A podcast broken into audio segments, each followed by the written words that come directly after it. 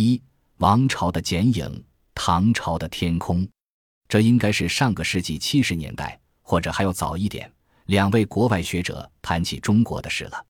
日本创价学会的会长池田大作在一次聚会上，与英国的历史学家汤因比 （Tony J. Arnold） 一八九九年至一九七五年，兴致勃勃地谈起了华夏文明。这位日本作家、政治和宗教活动家忽发奇想，问这位专门研究东西方文明发展、交流、碰撞。互动的英国学者，阁下如此倾情古老的神州大地，假如给你一次机会，你愿意生活在中国这五千年漫长历史中的哪个朝代？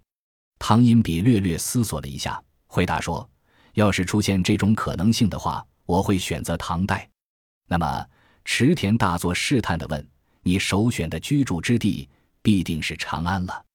中世纪的长安作为唐朝的首都，幅围广阔，人口稠密。商业发达，文化鼎盛，是公元九世纪前全球顶尖级的都市，堪与古罗马帝国的大罗马地区媲美。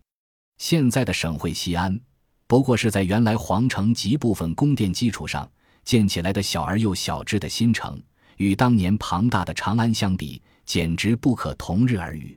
在今天的西安，仰望苍穹。很难想象当年那近一百平方公里的唐朝都城天空该是何等的气势。一九二四年，鲁迅到西安去了一趟，就是为了这个天空。他一直有个长篇小说的写作计划，主人公是杨贵妃，因此他来到故事发生的背景地，无非实地考察一下，寻找一点感觉。这种做法，在当今先锋才子眼中，自然是老派作家的迂腐行为了。会对其大摇其头，面露鄙夷之色的。唐朝的天空这个说法，是鲁迅三十年代致日本友人山本初之的信中提出来的。他说，五六年前，我为了写关于唐朝的小说，去过长安。到那里一看，想不到连天空都不像唐朝的天空，费尽心机用幻想描绘出的计划完全被打破了，至今一个字也未能写出。原来还是凭书本来摹想的好，生活之术有时也不常虑，不看倒好，一看结果却是大失所望。此长安已非彼长安了，在唐以前，这里曾是西周、秦、西汉、前赵、前秦、后秦、西魏、北周、隋，其中还包括皇朝的大齐，十一朝定为国都的城市，时间长达千年之久。但到唐代末年。有一个比皇朝更残忍的朱全忠，毁长安宫室百司及民间庐舍，取其财，弗为沿河而下，长安自此遂丘墟矣。《资治通鉴》唐纪八十，经过这次彻底破坏以后，如刘禹锡诗云：“金陵王气黯然收，长安风水尽矣。”死后，除了李自成的短命大顺，没有一个打天下坐江山者有在这里建都立国、做长治久安之计。所以，鲁迅以为来到这个以羊肉泡馍和秦腔闻名的西安，能够看到大唐鼎盛时期的天空，那自然要徒劳往返的了。鲁迅此次访陕，看过秦腔，买过拓片，有没有吃过羊肉泡馍，不得而知。但这些离唐朝太远的事物，大概无助于他的创作。于是，那部长篇小说《杨贵妃》遂胎死腹中。成为现代文学之汉。不过，唐朝终究是伟大的唐朝。英国的汤因比，如果让他再活一次，竟舍弃伦敦而就长安。从来不做长篇小说的鲁迅，却要为唐朝的杨贵妃立传，还破天荒地跑到西安去寻找唐朝天空。我一直忖度，应该不能以今天基本贫瘠的西部状况来考量两位智者对于那个伟大朝代的认知。从而觉得他们的想法属于匪夷所思之类。看来这个朝代、这座城市不仅在中国历史，甚至在全人类历史上也有着难以磨灭的影响。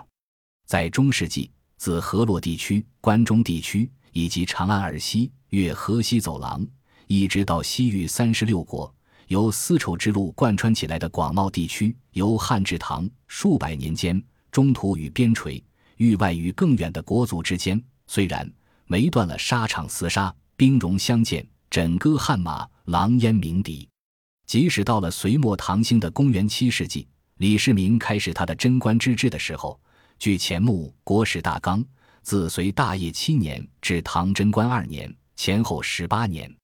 群雄奋起者至百三十余人，拥众十五万以上者多达五十余，民间残破遗迹。但是应该看到，冷兵器时代的战争，无论怎样铁蹄千里，怎样倾国来犯，其实倒是某种意义上的绿色战争，相当程度上的环保战争，对于人类居住环境的危害不是那么严重，甚至不如现在一个县城里的小化肥、小造纸、小化工更能糟蹋地球呢。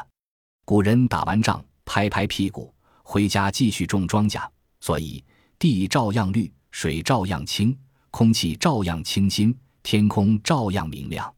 中古时期，由于森林的蓄积、植被的完整、水土的保持、雪山的化融、河川湖泊的蒸发和补给，都还处于正常状态之中，因此，历经战乱的古都，由于八水绕长安的大气环境能够保持郁郁葱葱、空气湿润、林木苍翠、鸟语花香的氛围，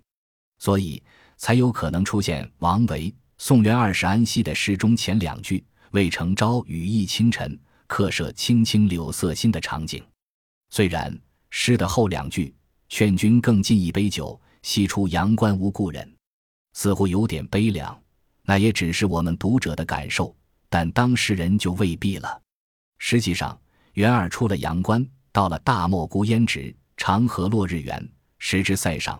暮云空，气势驱马。秋日平原好射雕，塞上取的安息，即今之新疆库车。别看气候干旱，人烟稀少，沙尘肆虐，烈日炙烤，那也是另有引人向往的一个去处。第一，当时的汉民族还不那么深受礼教的束缚，敢于向往自由，能够追求率性，比后来的中国人要敢爱敢恨一些。第二，当时的少数民族尚武少文，性腺发达。则更为放荡放肆，感情强烈。来自长安的元二先生会在那弦歌嘈杂、觥筹交错、灯红酒绿、戏缕杂沓的帐篷中、翠屋里，生出独在异乡为异客的感觉吗？光那些打扮成的姑娘就够他眼睛忙不过来了。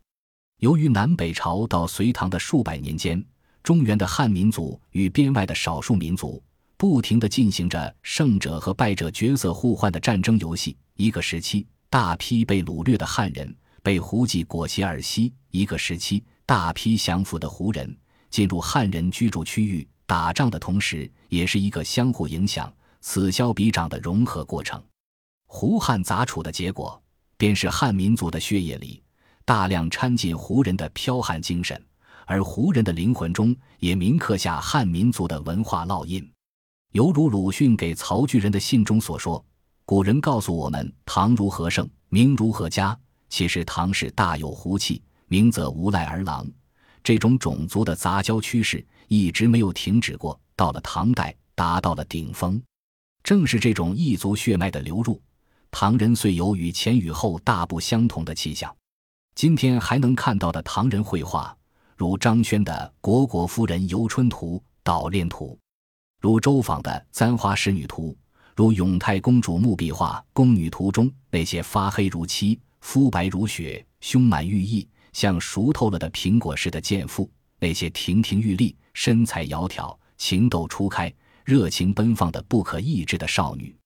如阎立本的《步辇图》《历代帝王图》，如懿德太子墓壁画《仪仗图》，如长乐公主墓壁画《仪仗图》中那些策马扬鞭。引弓满月的壮士，那些膀阔胸广、面赤姿浓的官人，试想，如此内分泌奔张的女性，如此荷尔蒙发达的男性，春风玉露一相逢，恐怕连整个大气层，也就是整个天空，都洋溢着难以名状的生殖气氛。因此，出使安西的元二，也许在极目无垠的大漠里，驼铃声细，马蹄声碎，会感到寂寥和单调。但当绿洲气息与那些食牛羊肉、饮葡萄酒、骑汗血马、跳胡旋舞、逐水草而居的胡人，葡萄架下翩翩起舞，席地小酌，美女如云，弦索弹拨，耳鬓厮磨，毡房夜宿，玉体横陈，那肯定是乐不思蜀了。唐贞观四年（六百三十年），平东突厥在蒙古高原设置行政机构。九年（六百三十五年），拜西部的吐谷浑。十四年（六百四十年），灭高昌，打通西域门户。公元七世纪，丝绸之路重现汉代的辉煌，以长安为始发站，出玉门，过敦煌，经燕齐、龟兹、碎叶，可以到大食、波斯、天竺、印度和更远的福林，拜占庭。一直到九世纪，丝绸之路曾经是一条充满生气的连接东西方的纽带。由于丝路重开，商贸的往来、行旅的流动。文化的互动、宗教的传播，甚至比战争行为更能加剧这种民族之间的沟通和融合。当时的长安城里到底生活着多少胡人，至今难在典籍中查出这份统计。从唐刘肃《大唐新语》中一则案件的记载，便可想象得知胡人在长安城里数量之多。正如文中所说，胡人戴着汉人的帽子。汉人穿上胡人的衣衫，孰胡孰汉，怕是官府也查不清楚。本集播放完毕，感谢您的收听，喜欢请订阅加关注，主页有更多精彩内容。